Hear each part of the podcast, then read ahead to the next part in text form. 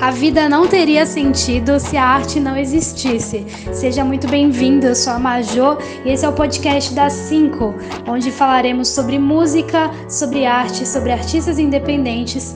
Sinta-se à vontade e se sinta em casa.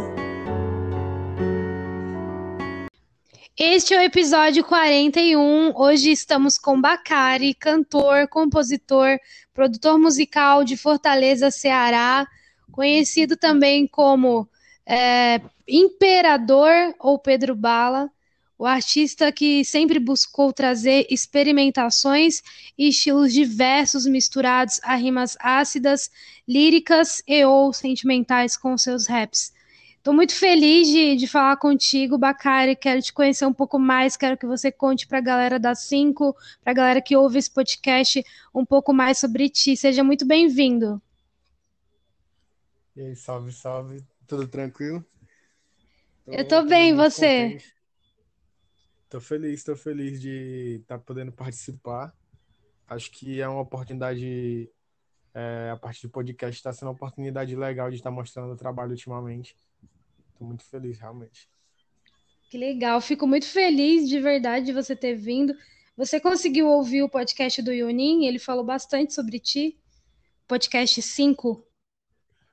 Sim, sim, o Yunin é um parceiro já de muitas épocas, assim, já de muito tempo que eu conheço ele. Sempre me ajudou muito, sempre foi um cara muito foda comigo. Você conheceu o Yunin pela internet, né? É, na real, a gente nunca se viu assim, tipo, conheceu pelo um grupo de Facebook, que ainda não sei se existe esse grupo, mas, mas a gente Foi se conheceu por lá. Não, Foi não Facebook entendi. ou Orkut? Orkut ou Facebook? Foi no, no Facebook. Foi Facebook. No Facebook que tinha alguma assim, que até hoje ainda tenho contato, tipo o Yunin, o Agin. É, então foi, foi um, uma época assim que a gente conheceu um pessoal legal mesmo. Que legal. Inclusive, o Agin está convidado também para vir no podcast. Agin, se você estiver ouvindo esse podcast, o Bacari vai te mandar. Aí você pode também entrar em contato comigo e a gente agenda um para você vir aqui. Agin é um cara foda também. Eu não conheço ainda o trabalho dele. Depois você me manda o Instagram dele, daí a gente coloca nos artistas citados no podcast. Seria bem legal também para a galera conhecer ele. Pô, eu tô muito feliz que tu aceitou o convite, meu, e, e, assim, é muito legal que, que tu tá bem longe, né? A gente, eu tô aqui em São Paulo, tu tá em Fortaleza, no Ceará, e assim, uma terra incrível, né? Eu também sou nordestina e me identifico super e, cara, muito legal. E me conta um pouquinho mais sobre você. Quando que você começou a cantar? Quando, assim, real, que eu comecei a levar a sério, é... a primeira vez, assim, que eu gravei, que eu gravei não, que eu tirei para escrever algo, assim, e tudo mais, começou uma situação muito engraçada que foi na escola. É... Na escola a gente tinha é, feiras culturais, final de ano, no, no, no, último, no último bimestre. E a gente, eu e um amigo meu, o Kazê, é, esse meu amigo ele já ele faleceu ano passado. meu, Deus, do que faleceu? É, ele, ele faleceu ano passado, era meu melhor amigo. E ele foi a primeira pessoa assim a cantar comigo de verdade. Na época da escola, a gente teve essa, essa feira cultural e foram divididos todos os trabalhos, quem ia dançar, quem ia construir algo, quem ia atuar, fazer uma peça. E praticamente tinha sobrado nada pra gente. E a gente se olhou meio que assim um pro outro e pensou, o que é que nós vamos fazer, mano? Na época a gente tinha começado a escrever umas rimas. Daí eu falei para ele, vamos fazer um, uma música e vamos cantar aqui na escola. E a gente pegou Cara, na época. Quantos anos? A gente tinha acho que 17, 17 anos, mais ou menos. Que legal. E a gente nunca tinha entrado no estúdio, nunca tinha pegado para cantar nada. A gente pegou só uma base na internet, pegou uma base do Chris Brown E a gente fez uma música em cima. É, no dia a gente estava até meio inseguro, assim, sem saber a letra decorada e tal. Mas aí a gente conseguiu, conseguiu cantar ao vivo lá na frente dos professores. E geral curtiu mesmo, até a forma da gente escrever. E começaram a apoiar, né? O pessoal começou a apoiar, perguntar por que a gente não levava mais à frente isso. É, daí, na época, eu conheci o pessoal da MUG. O pessoal da MUG foi, o primeiro, foi a primeira banca que me deu uma oportunidade, assim, de, de entrar no, no home studio, de gravar, de fazer minhas próprias batidas, que foi com, com o Farrell, Nile Black. É, e, ele, e eles me convidaram para chegar lá no home studio deles. E eu cheguei lá, cheguei a gravar algumas faixas na época. Meu, esse meu amigo, Caso, também ele gravou algumas faixas que eu produzi dele. E a gente começou a lançar alguns singles nessa época. Ali, quando a gente tinha 18, 19 anos, a gente começou a, a lançar os primeiros singles da gente. Ou seja, vocês se descobriram como artistas numa brincadeira, praticamente, né? Tipo, ah, vamos ter que fazer aqui um trabalho da escola, daí vocês se descobriram artistas nesse momento. Acho, acho isso muito legal, cara. Sim, sim, foi basicamente isso. A gente meio que. Aquela situação que a gente ficou meio sem opção, é, por não, entre aspas, a gente não tem nenhum talento assim, a gente investiu nesse lado de fazer uma música e acabou que deu certo pra caralho, se liga, porque até na época a gente tava com, com nota baixa e a gente conseguiu tirar 10 nesse trabalho e passar de ano. Foi, foi algo Viu assim como a música salva, né? A música literalmente salva. Salvou a tua, tua escola aí, né? É, para quem diz que, não, que arte não, não serve para nada, a gente conseguiu levar arte para a escola e ao mesmo tempo se beneficiar através dela, né? Cara, que legal. Isso é muito legal de, de se falar. Pô, e, de, e assim, acho que é, a oportunidade basicamente caiu para vocês e vocês falaram: ah, não tenho talento nenhum, mas vou tentar. E aí descobriram que tinha um talento enorme, né? Então acho que isso que é muito foda na arte. Você descobriu algo que você não sabia que você tinha, né? Tipo, isso é muito legal. E depois, logo, logo em seguida, pelo que você falou, você começou a gravar seus singles e tal. Me desculpa entrar nesse assunto, mas sinto muito pelo seu amigo, porque realmente é uma perca, né? É complicado essas coisas. Sim. Sinto muito de verdade, assim, mas eu tenho certeza que a passagem dele na sua vida, com certeza ela te marcou, porque é nítido quando você falou sobre ele. E eu acho que essa é a importância da, da vida, sabe? De tudo que a gente vive, do quanto que as pessoas podem trazer, trazer algo positivo para a nossa vida e modificar a nossa vida. Acho que a gente se torna um pouco um do outro. Com certeza, você hoje é um ser humano melhor, né? Quando você conheceu essa pessoa, com certeza essa pessoa te trouxe muita coisa boa. Você com certeza aprendeu e evoluiu muito com ele. Então fica também a homenagem para ele. Qual o nome dele mesmo? Desculpa. É, na, no, no rap a gente chamava ele de Kazê. Fica a homenagem para o Kazê, onde quer que ele esteja. Que ele esteja muito bem. Com certeza tá, porque artistas sempre vão estar bem no, no outro plano. Tenho certeza disso. Com certeza. Até hoje serve de inspiração para mim. Cara, que legal. Eu tive um, um amigo, desculpa até falar sobre isso, mas também compartilho dessa dor, mas não era meu melhor amigo, era só um colega.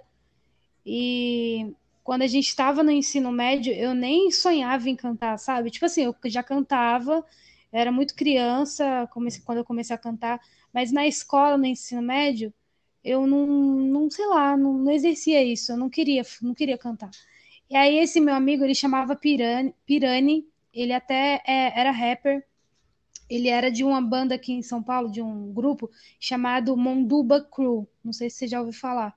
Mas era conhecido assim em São Paulo, lá na Baixada Santista, que é onde eu morava. E acho que Monduba Crew ou Monduba Crew que fala, não sei como é que fala. Mas ele era, ele estava começando com essa com esse com esse grupo, sabe? Eu super apoiava ele, a gente trocava muito MSN na época. E aí um dia eu lembro que eu, tipo, tava, não tava conseguindo dormir, tava conversando com ele, falei, putz, tô bem ansiosa, não tô bem, não sei o quê. Falei, vou começar a escrever alguma coisa. Eu sempre escrevia textinhos, sabe? Eu lembro que eu compus e não sabia o que era composição. Eu lembro que eu compus uma frase, um refrão, qualquer coisa, e eu mandei para ele cantando. Aí ele ouviu minha voz e falou assim: "Você precisa gravar comigo.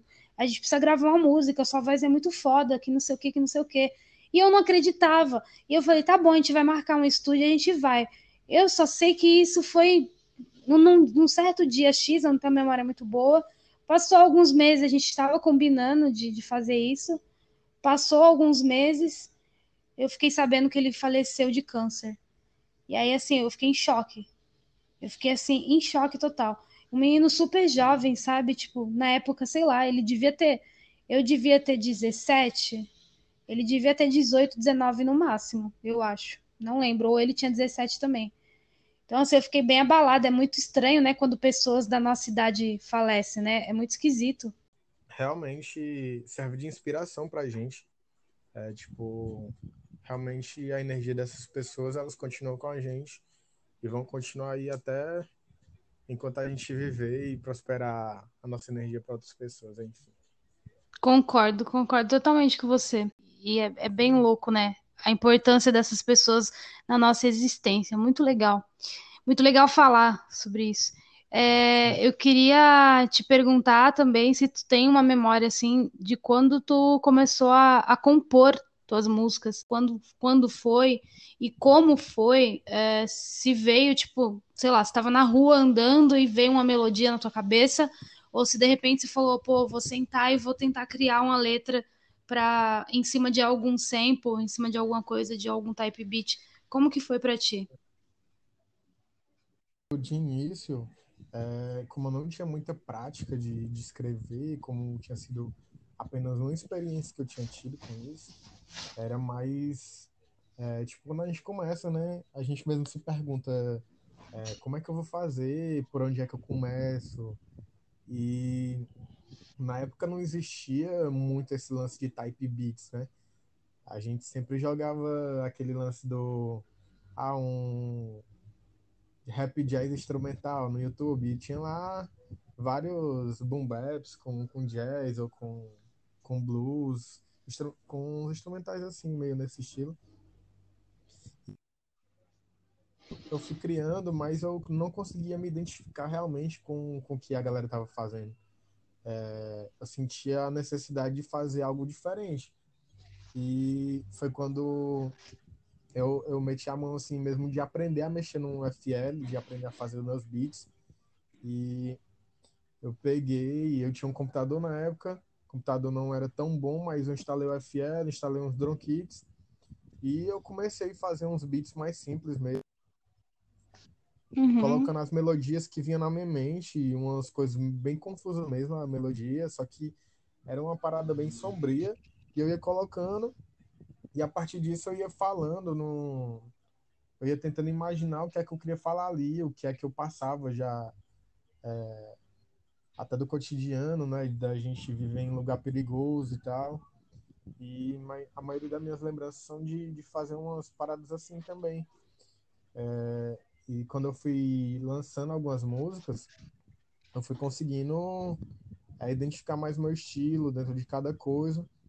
E, assim, eu lembro de uma música específica mesmo, que agora não, não me recordo muito o nome, porque essa música já não tem mais no YouTube, já faz um bastante tempo, mas eu lembro que eu fiz ela quando aconteceu um tiroteio aqui no bairro. É, hoje em dia já não é tão perigoso, mas nessa época ele era um dos bairros assim mais perigosos da, da cidade assim, se duvidar, o mais perigoso que tinha. E Caramba, cara. Eu tava aqui, tava aqui no quarto fazendo um, um beat e rolou esse tiroteio. E, tipo, a partir disso, eu comecei a escrever uma letra em cima e foi bem uma coisa bem rápida mesmo que eu escrevi uma música em cima disso.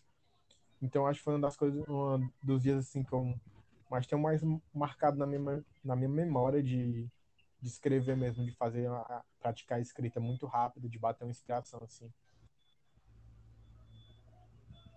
Engraçado que quando bate a inspiração, né, a gente precisa de, de certo modo ou gravar ou escrever, porque eu acho que é aquele momento, né?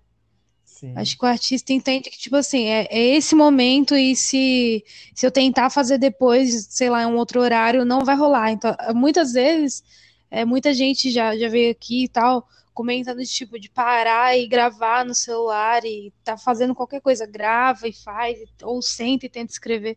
Acho que a gente não pode perder esse momento da inspiração, né? A gente tem que aproveitar esse momento. Mas eu queria que você me, me contextualizasse assim, no sentido de uh, você acredita que a sua arte é reflexo também desse lugar que você mora, que você vê toda essa, né, essa parte aí que é, que é mais complicada, que você falou que tem ali uma parte da violência, tem a cidade que, que é um pouco bairro, na verdade, é um pouco mais violento. Você acha que isso reflete na tua arte? O que que tu sente a respeito disso? Então, eu acho é, que o nosso, tudo que acontece ao nosso redor, ele de certa forma acaba sendo uma influência forte no, na nossa vida, independente se seja na arte ou não. Mas na arte, principalmente, ela acaba sendo algo marcante. E é, eu sempre tive sobre como falar sobre isso. Sempre falei muito sobre isso nas músicas, sobre o cotidiano que eu passo. Mas de um, de um tempo para cá, eu vim aprendendo a. Como é que eu posso dizer? Refletir é, pontos de vista dentro desse cotidiano. É, exemplo, na, na faixa Forasteiro, eu falo sobre como é se sentir um estrangeiro no lugar que você mora, se sentir diferente, se sentir alguém que não se encaixa. E até contextualizei no, no, no nome mesmo da faixa, que é forasteiro, que é uma pessoa que é de fora, uma pessoa que não é muito desejada naquele lugar. E é, teve também Corra Freestyle. No Corra Freestyle, eu faço um ponto de vista que é alguém que vê como acontece a violência, o crime, toda a rotina, mas não adentra isso e está só, só, só é, de, narrando as situações. E depois em Puscas eu já mostro como é alguém que, como se estivesse no meio do, do crime mesmo, vivendo aquilo. Então, acho que a partir do que eu identifiquei meu estilo, eu consegui transformar toda essa influência do, do, do meu cotidiano, do, ao meu redor, eu consegui transformar ela em vários pontos de vista, no ponto de vista de estar tá dentro, de estar tá fora, de quem só passa, de quem quer que o outro saia.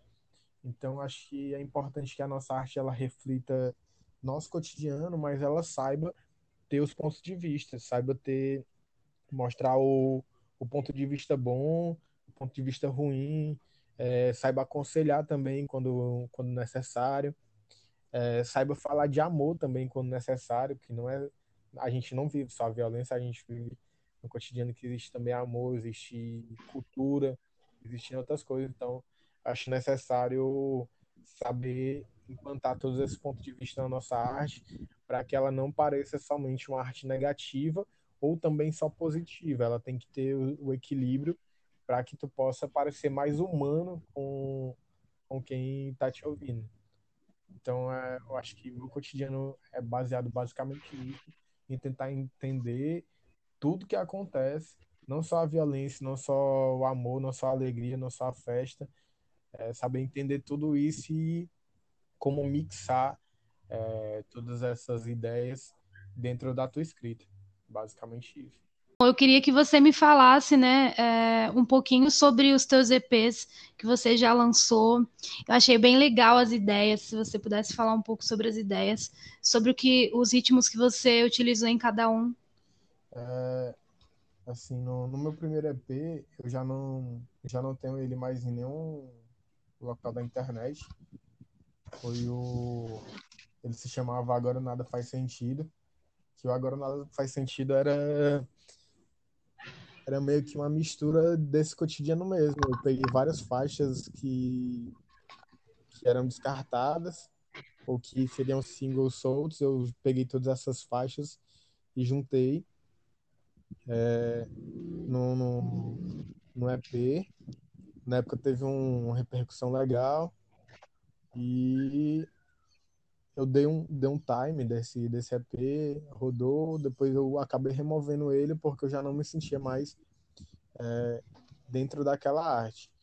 E comecei a soltar alguns singles, até ver, até Mas você não, você não, desculpa te cortar, você, você não sentia mais que aquela arte fazia sentido, tipo isso?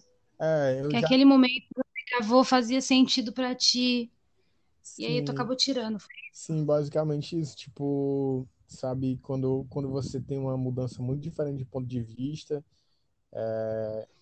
você sabe que você precisaria corrigir algumas coisas também no na, na no, no geral, eu senti que eu devia corrigir aquilo, eu senti que ao invés de corrigir, eh, eu podia só não não deixar mais aquilo se expandir, só remover e fazer um, uma nova arte com meu meus novos pontos de vista de uma forma diferente, que foi o, o EP Neon.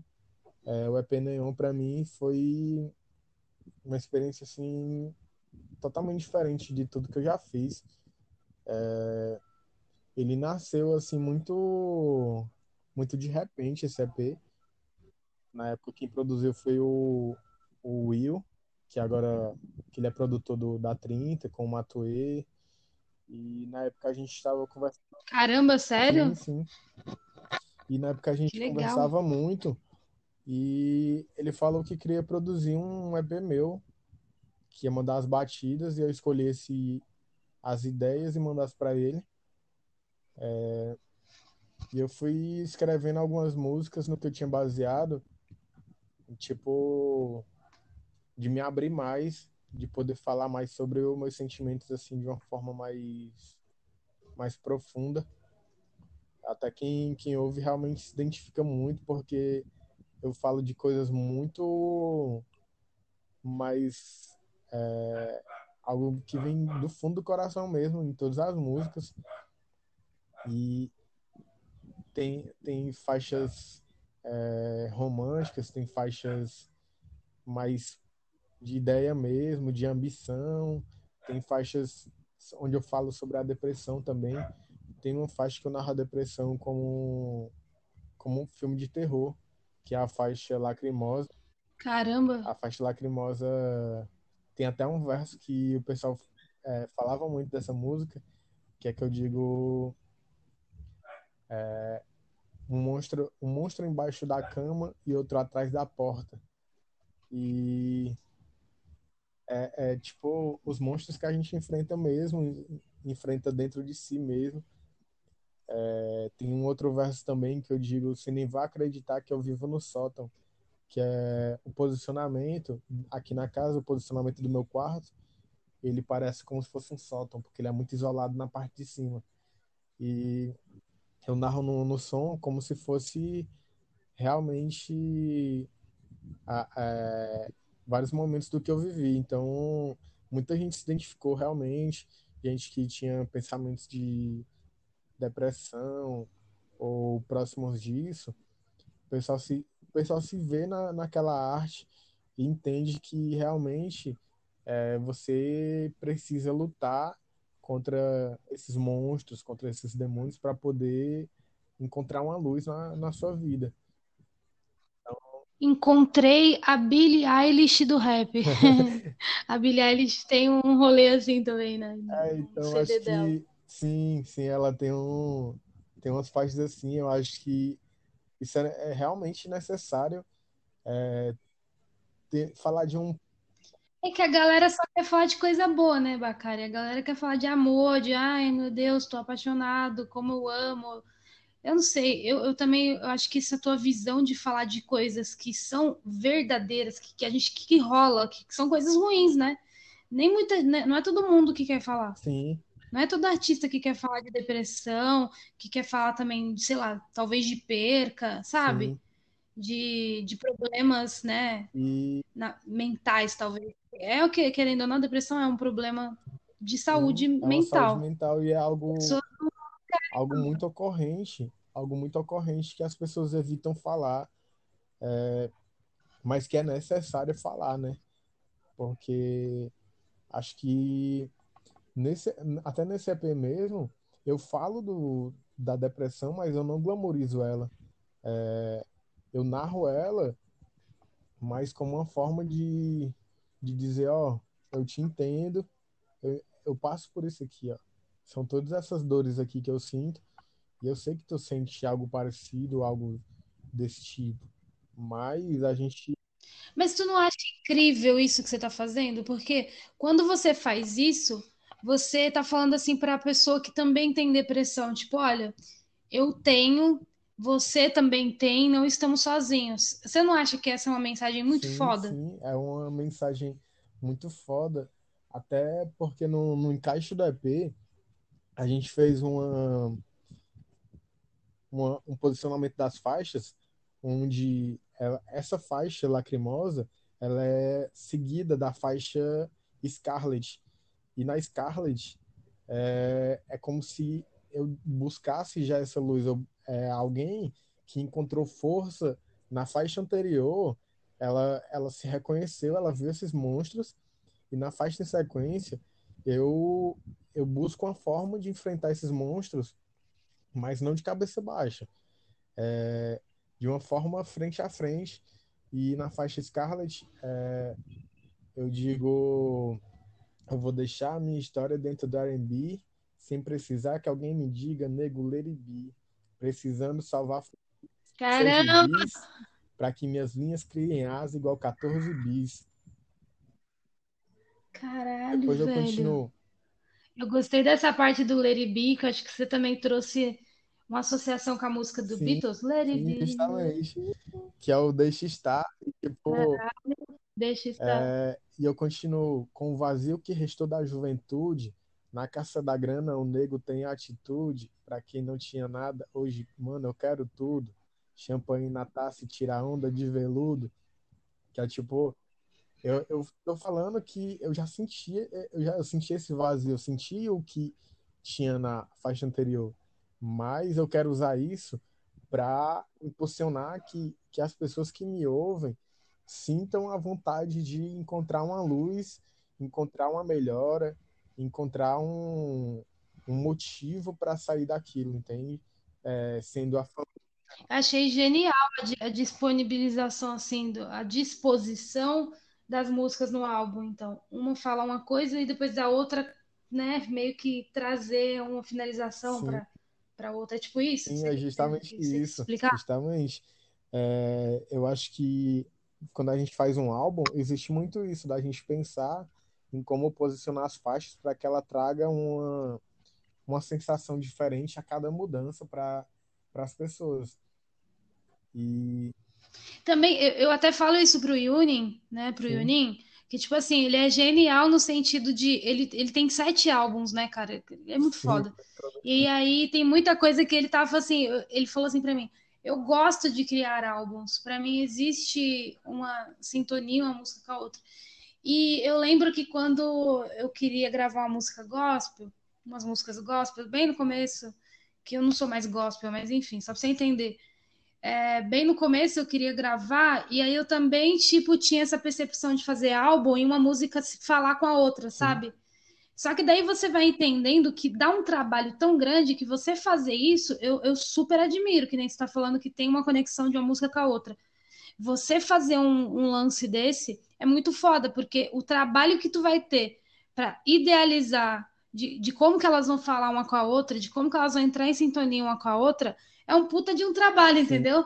De, de você planejar, né? Não sei como que você compôs, se você compôs na intenção, porque você compor na intenção também deve ser foda pra você se planejar, mas o que deve ser mais incrível ainda é tu já compor uma coisa e aí de repente tu compõe outra coisa que intencional, sem ser intencional, elas se complementam e elas conversam entre si. Acho que isso é deve ser incrível para o artista quando ele, ele percebe que as músicas conversam entre si e talvez entende, assim, não sei se foi o teu caso, mas eu acho que se acontecesse isso comigo, de, de uma música conversar com a outra, eu ia falar assim, caramba, obrigado universo, você tá me dando aí um então, né? Obrigado Deus, obrigado vida. Sim, Muito é, louco. E o incrível é que esse álbum todo, ele conversa, algumas pessoas algumas pessoas tinham se viciado nesse álbum, mas não tinham entendido que todas as faixas elas conversavam entre si.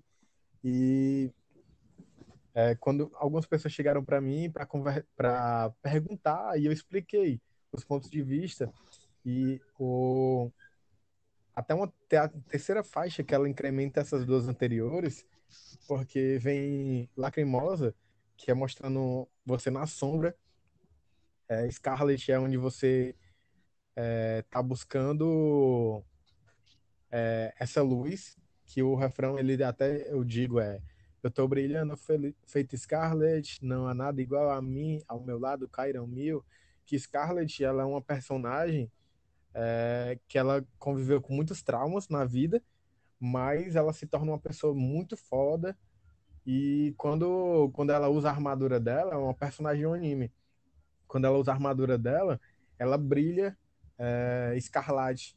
Então, e, e vem. Caramba, não conheço. É, tem um. Acho que eu, agora eu esqueci o nome desse anime. Eu acho que é Fairy Tail. Fairy Tail, o nome desse anime. E, e vem a terceira faixa que complementa essa. Conto de Fadas, o nome do, do, é, do anime? tipo isso. É um, é um anime muito foda também. E tem uma terceira, a terceira faixa que complementa essas duas, é a faixa Neon, que é a que dá nome ao álbum. E ela vem uma, ela é uma faixa pop, onde no, no refrão a, a, gente só repete, eu sou neon, eu sou neon, eu sou neon. A gente só repete isso. Que é depois de, de passar todo pela sombra e pela busca, você encontra que você pode brilhar Caramba. muito mais do que só uma luz. Você é um neon, você brilha de várias coisas diferentes. É... Rapaz, que artístico isso, velho. E. Caraca! Até no... As duas primeiras faixas, elas são do... dois love songs no álbum. E elas também conversam entre si. Porque a primeira faixa, ela é a última garrafa. A última garrafa, ela fala sobre duas pessoas que se gostam, mas que de certa forma chegaram num ponto que elas não conseguem mais ver um relacionamento entre elas. E é um praticamente o término. E quando você joga sabe quando você tem aquela conversa com a pessoa que vocês falam tudo que tem que falar e acabou? A última garrafa é basicamente essa faixa. E logo em seguida ela vem a faixa Acaio que Acaio ela, ela é uma palavra de origem indígena onde os indígenas usavam é, para identificar a época que o caju florescia. Então, a partir da última garrafa, Caramba. ela vem o acaio, que é onde floresce, e eu falo sobre um amor que deu certo. Na época eu, eu falava muito desse lance do caju, porque é um, é um fruto muito, muito comum aqui no Ceará, e o pessoal não entendia muito bem. E no, num dos versos da música de Akai, eu digo, como uma flor que nasce na chuva, doce tipo caju. É...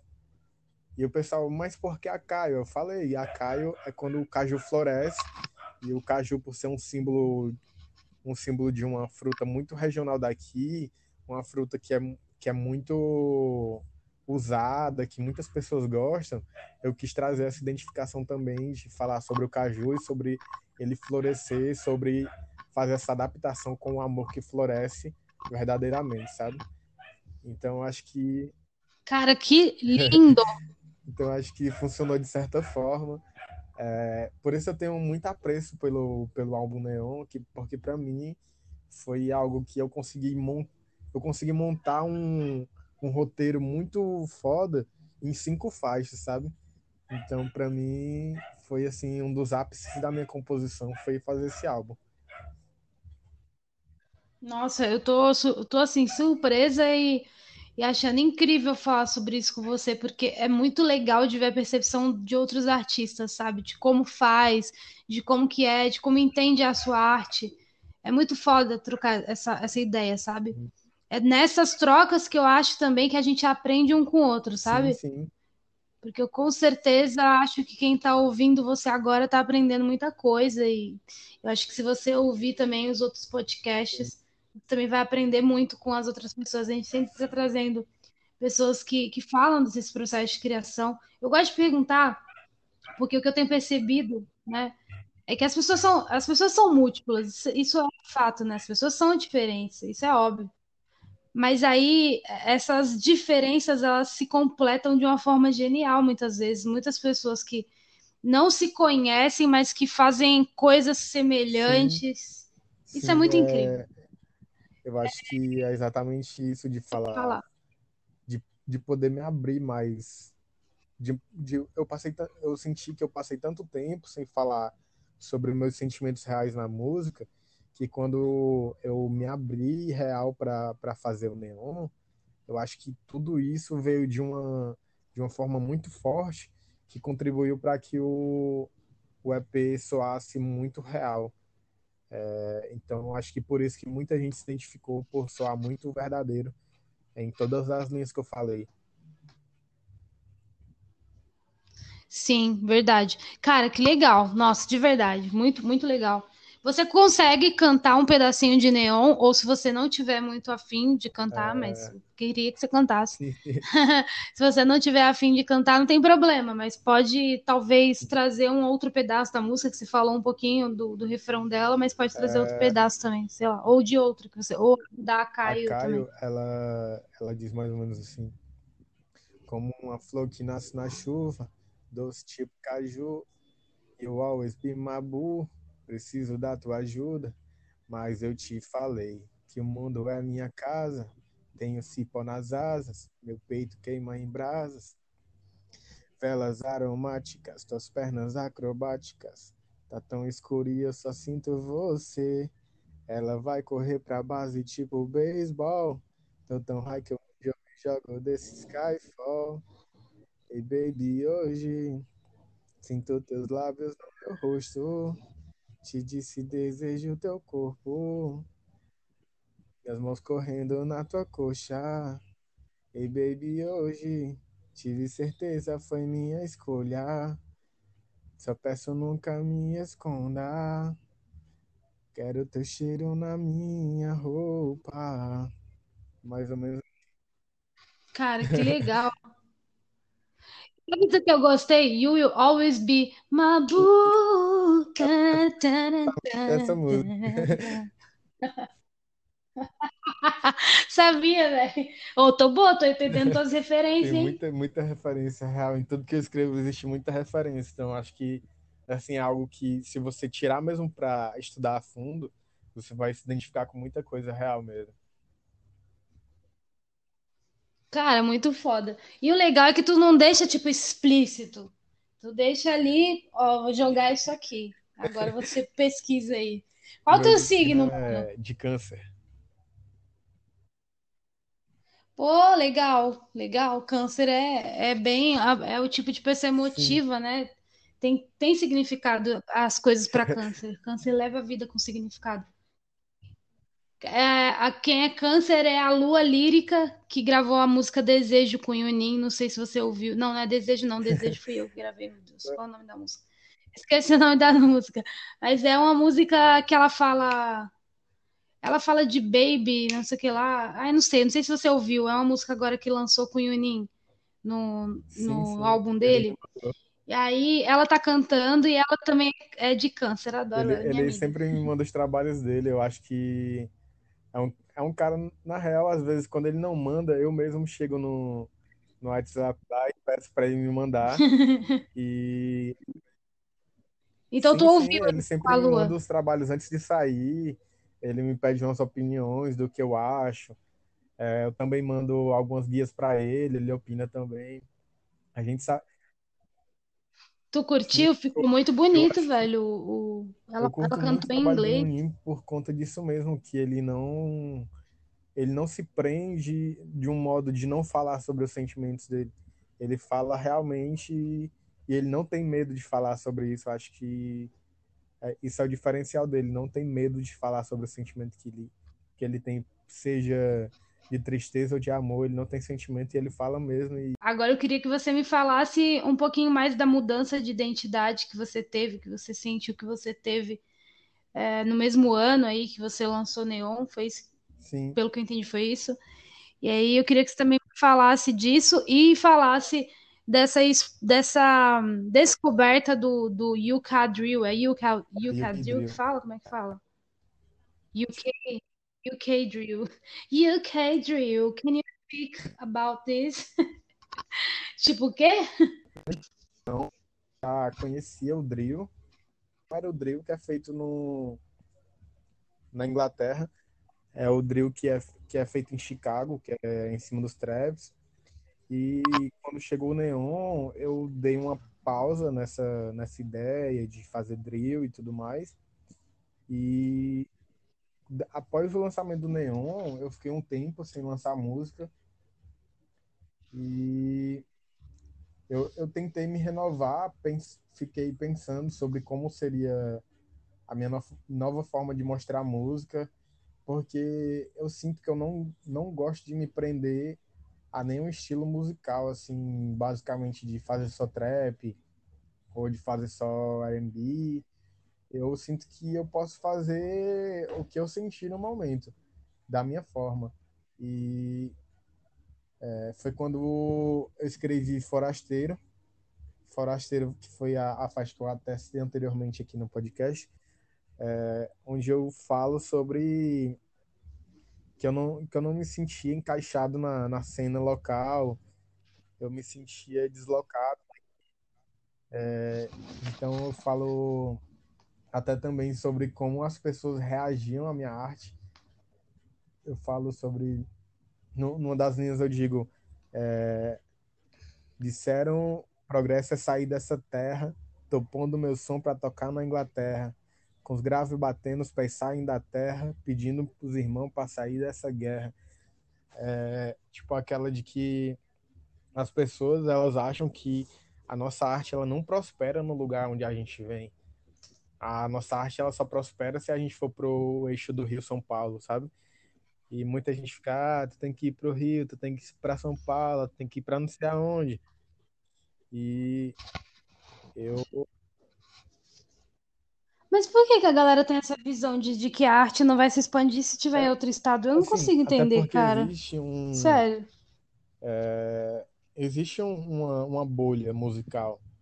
É, existe hoje em dia a gente está quebrando mais essa bolha. Muitos artistas nordestinos estão conseguindo chegar na, na fama, no, nos holofotes. Mas antes era bem mais difícil a gente ver um, um artista daqui é, chegar no, nos holofotes e mostrar a sua arte. Então, muita gente tinha essa visão de que a gente precisava fazer música em São Paulo para poder é, poder ter uma notoriedade.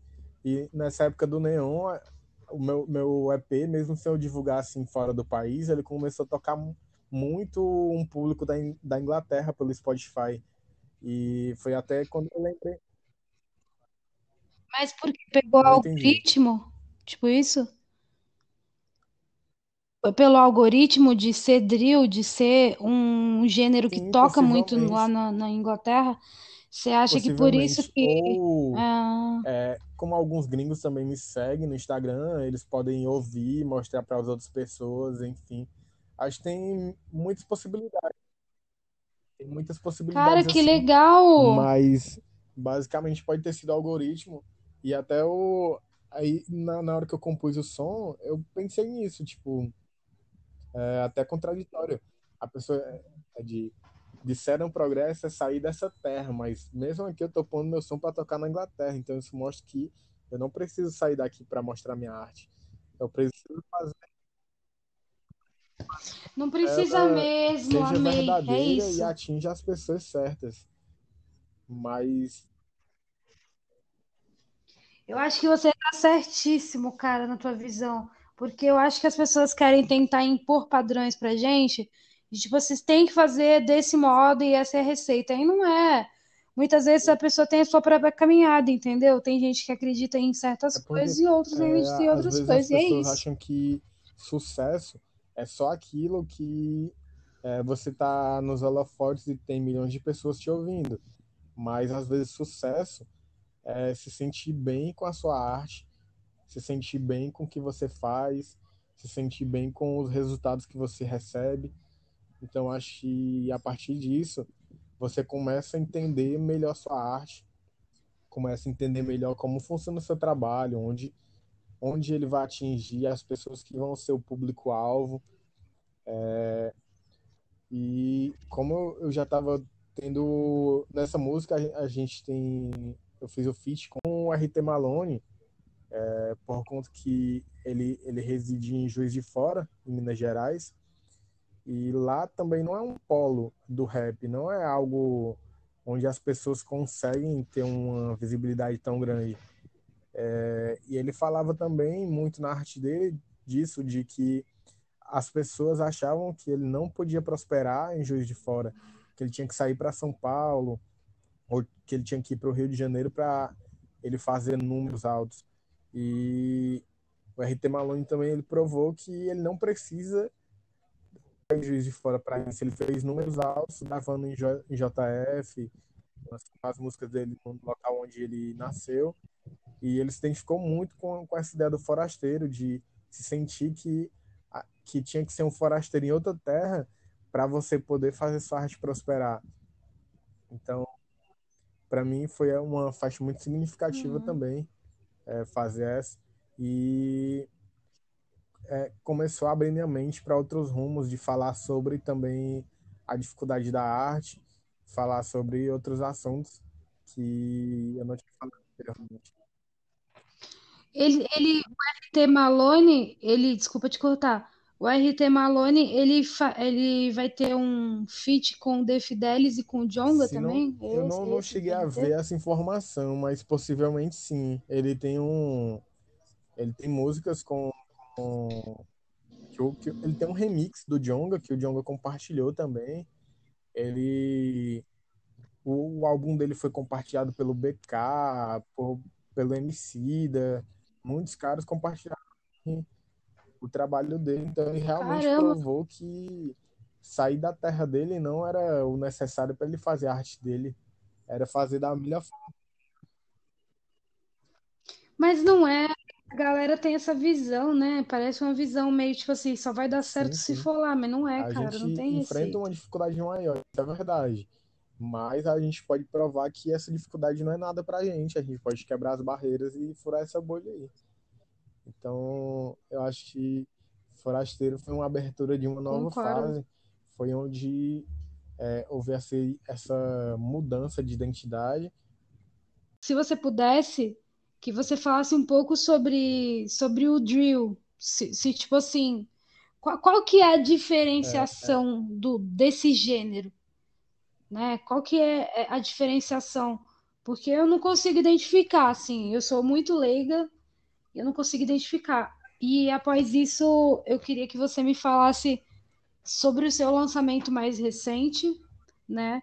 Se você vai ter uma mistura de drill nele, como que vai ser? Se vai ser R&B, se é, vai ser trap, o que o que vai drill, ser, tá? ele, Pode ele ficar à vontade. em Chicago, mas nas batidas de trap normal, é, com melodias sombrias, melodias que lembravam filmes de terror e coisas sombrias do tipo. Quando ele foi para Inglaterra, ele se adaptou ao, ao ritmo que é, os imigrantes jamaicanos estavam rimando. Então, eles quebraram a cadência do beat, eles mudaram a cadência da batida, mas continuou sendo drill. E o drill é basicamente músicas que falam sobre criminalidade, sobre violência, é, sobre tu, tudo isso que envolve realmente o cotidiano pesado de um, uma pessoa que mora na favela ou que está no meio do crime. O drill foi basicamente isso. A adaptação do, do drill de Chicago para o para UK Drill foi somente a forma que o beat batia mesmo. Eles só adaptaram algumas coisas na batida e conseguiram mudar o estilo. Mas basicamente ele o Travis, o Travis Scott e não, o Tiga, Travis eles Scott, se é encaixam trap no drill mesmo. ou não? É, eu não sei se tu conhece, mas já, não sei se tu ouviu já Pop Smoke.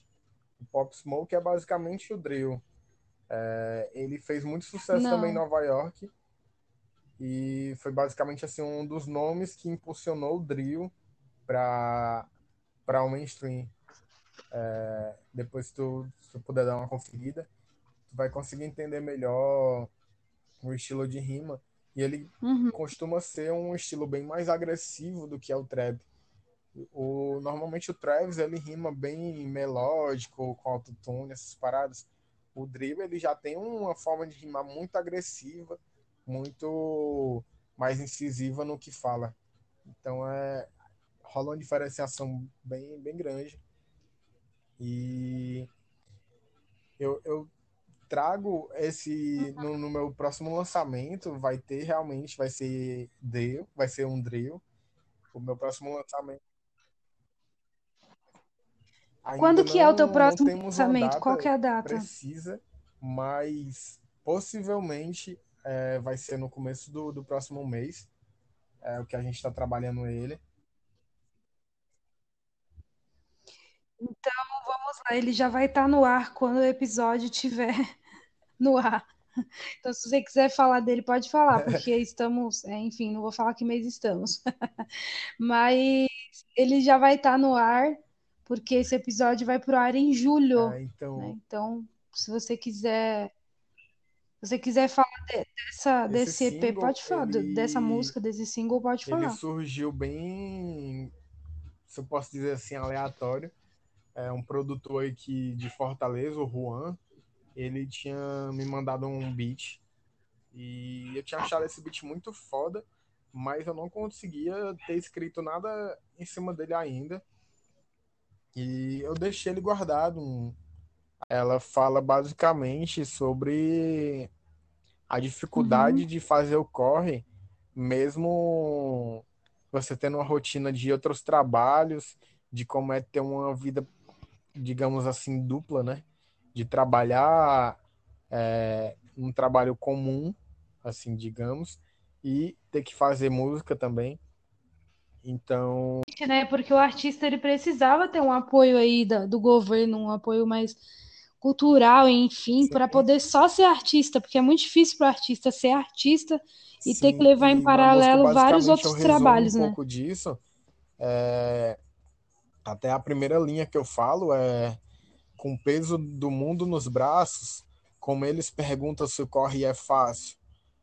E é, essa, eu fiz essa faixa e a gente ficou com ela em mente, mas ela parecia ser muito curta ainda, parecia ter, ela só tinha um minuto, meu verso, e a gente mandou pro, pro meu assessor aqui, e ele falou, ele falou, não, o SD9, que é um artista que está em destaque no Rio de Janeiro, ele falou, o SD9 ele tá aceitando participações, basta mandar no e-mail dele, se ele curtir, ele vai participar.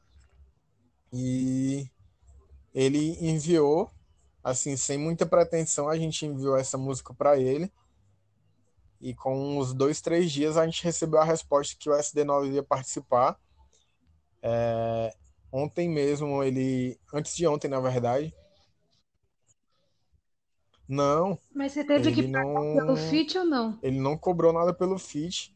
Ele, ele só ouviu a música mesmo e realmente curtiu, curtiu o, o som e Caramba, sim. participar. Eu acho que foi antes de ontem. Ele gravou o verso e mandou pra gente. Já tá sendo finalizada a música. E é, foi basicamente uma identificação real, porque quando ele ouviu, ele já, já aceitou e ele já conhecia também o meu som. Ele já tinha me mencionado outras vezes no, no Instagram.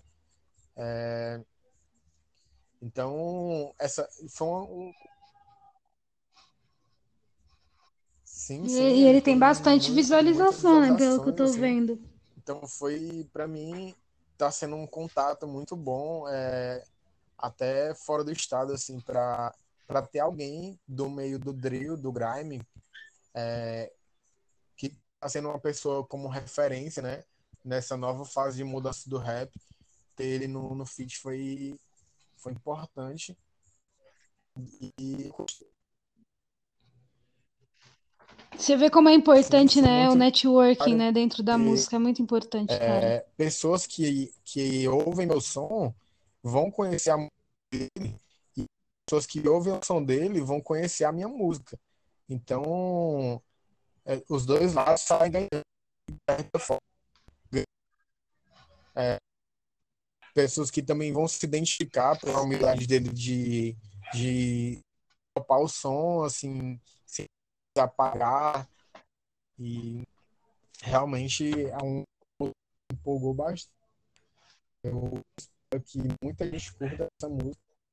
Acho que vai ser um diferencial assim na, na minha carreira. Vai ser um, um contato maior com, com o novo público.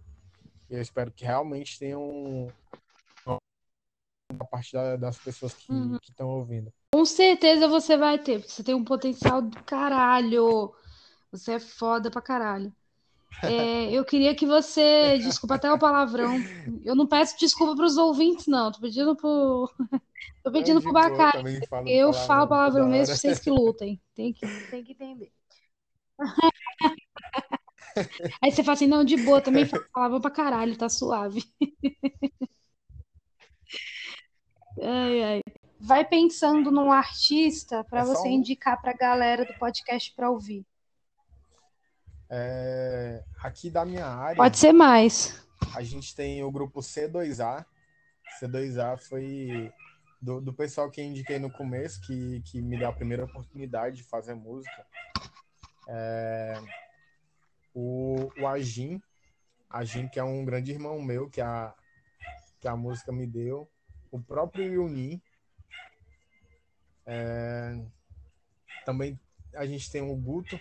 Aqui tem, o, tem um parceiro meu chamado Guto, que ele transita entre o. Ele faz músicas acústicas, faz funk também. E acho muito foda. Tem a Rubi, aqui de Fortaleza, que ela faz trap. Acho que tem o Well, de BH, que faz grime também.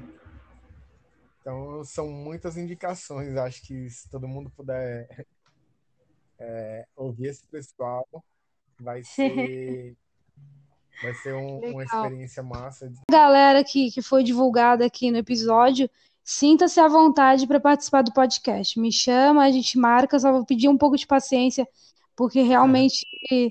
tá bem difícil, né, amigo? Uma boa parte desse pessoal vai se interessar em falar sobre. Alguns estão trabalhando em EPs, álbuns, como eu também estou trabalhando no meu álbum, no meu novo álbum que ainda sai esse ano. E... Aê! E eu espero que geral curta. Quando que, geral... sai o teu álbum? Quando que sai? Possivelmente vai sair para setembro, outubro. E é isso. Muito obrigada pela sua participação, amigo. De verdade, muito feliz em conhecer um artista tão foda como você. É, Sinta-se à vontade aí. Se você quiser divulgar teu trampo também na página da 5, tu consegue conversar com a Clara lá. E a Clara vai te ajudar com isso. É, queria que você me falasse o que você achou do podcast, se você curtiu. E no final aqui desse podcast, depois de você se despedir e falar, vai aparecer a tua música que tu me enviou no, no, no WhatsApp, tá bom? Tá bom, eu vou. É... Pode repetir a pergunta, porque deu uma cortada aqui. Posso. É, eu falei para você pontuar assim o que, que você gostou do podcast, falar se você gostou e a gente se despede, infelizmente. Então, é, para mim, assim, ultimamente tem sido uma, uns momentos muito foda poder conversar sobre a minha arte, é, principalmente nesse momento que a gente não tá tendo como interagir com o público pessoalmente como tá, tá tendo realmente a situação toda de isolamento e tudo mais. E as ideias que eu posso estar passando em podcasts ou entrevistas está sendo assim a minha forma de falar diretamente com o público. É, até conversei recentemente com uma professora de uma faculdade, falando sobre, sobre a minha música também. E também foi uma, uma troca de ideia muito foda, tipo essa de hoje. É, eu pude falar muito sobre meu trabalho, sobre. Deu uma, a gente deu uma dissecada aqui no Neon também. É, Sim. Pude passar a visão de muita coisa que as pessoas ainda não tinham percebido, apesar do álbum já ter um tempo. Mas quem quiser revisitar a arte lá no, no Spotify, tá disponível lá. Basta procurar Bacari Neon EP. É, e eu agradeço pelo espaço, pelas pessoas que estão é, ouvindo, acompanhando, apoiando minha arte de certa forma. Eu acho que isso é essencial, principalmente para quem está começando a ganhar um público agora. Eu acho que ter essa fidelidade do público nas redes sociais está sendo algo que me acolhe de certa forma para continuar fazendo música, continuar é, fazendo uhum. clipes, e... Não desiste, hein? Não pode desistir. é, é, exatamente isso. É tipo, é, eu espero que mais artistas fodas possam passar por aqui pelo podcast também, possam mostrar sua, a arte deles. É, já ouvi o do Yunin, vou estar conferindo também de outros artistas. Espero conhecer muita música boa, tenho certeza que eu vou conhecer e realmente muita prosperidade para os cinco. Espero que quando se eu voltar logo em breve em novembro, que esteja muito maior o público, muita gente acompanhando e dando porque a gente tem que entender também que as mídias, a gente não tem que pensar só nos músicos, a gente tem que pensar nas mídias também. As mídias, mídias independentes elas fazem um papel muito essencial para a gente. Sim, verdade. Elas alimentam tu, todo esse campo, porque enquanto as mídias enormes elas não estão dando espaço para todo mundo, as mídias independentes estão aqui lutando contra tudo e contra todos. Então, eu acho que realmente são as pessoas que merecem parabéns por estar tá mantendo essa forma de, de trabalho com, com o público. Muito, muito obrigada pela sua visão. É fundamental isso, de verdade. Muito obrigado mesmo pela troca. Com certeza aprendi muito hoje. E obrigada mesmo, de verdade. Estou muito feliz com esse bate-papo. E é isso. Muito obrigada aí pela participação. E valeu mesmo. Vou colocar tua música aqui no final, tá bom? Fechou. E é isso. É nóis. Beijo, até mais. Tchau, tchau.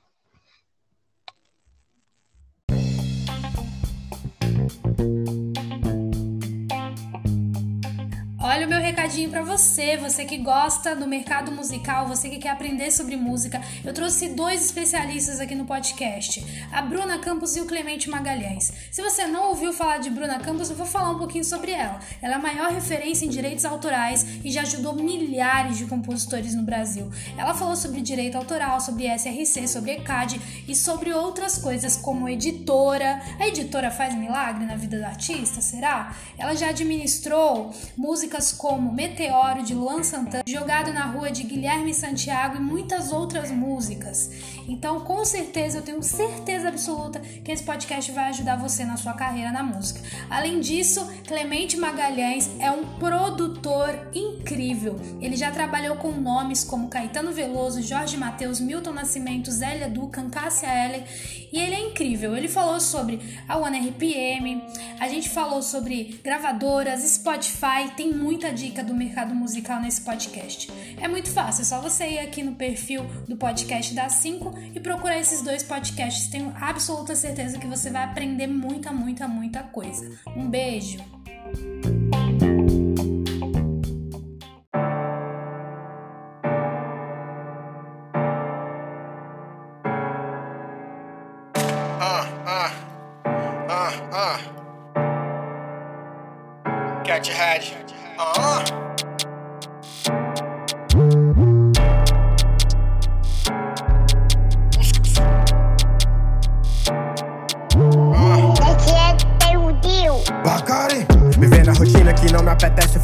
Dos homens quase que do Messi. Articula as peças no meio igual Gerson na ponta do beco, firmino de pés.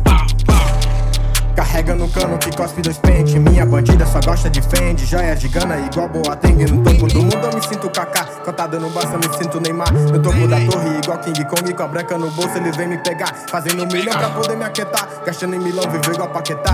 Venho de baixo, conheço a ruína. Já fui destruído que nem Bagdá. Nem, nem, nem sempre foi tão fácil. Eu já fui Spider, beijei a lona. Veja o que eu faço se a mão de Deus não sou Maradona. Com a disposição de correr a maratona. Coração tão frio quanto a Patagônia. O que eles falam já sei que é engoma. Esse nega é X9 bem mais do que a Tony. To- to- Todos na minha área portam bufo. Vendem drogas como um filme russo. Tô buscando joia pro meu pulso. A 120 venho pegando impulso. Um jovem rico sem ganhar na mega. Verdadeiro prêmio de viver na guerra. Onde a sorte a bala só pegar na perna. Vou fazer minhas notas e fugir pra Berno. Já, já passei um pano pros vetinhos. Eu nem dei valor tudo que eu tinha. O brilho no olho da pretinha. Com a pele suave igual cetim.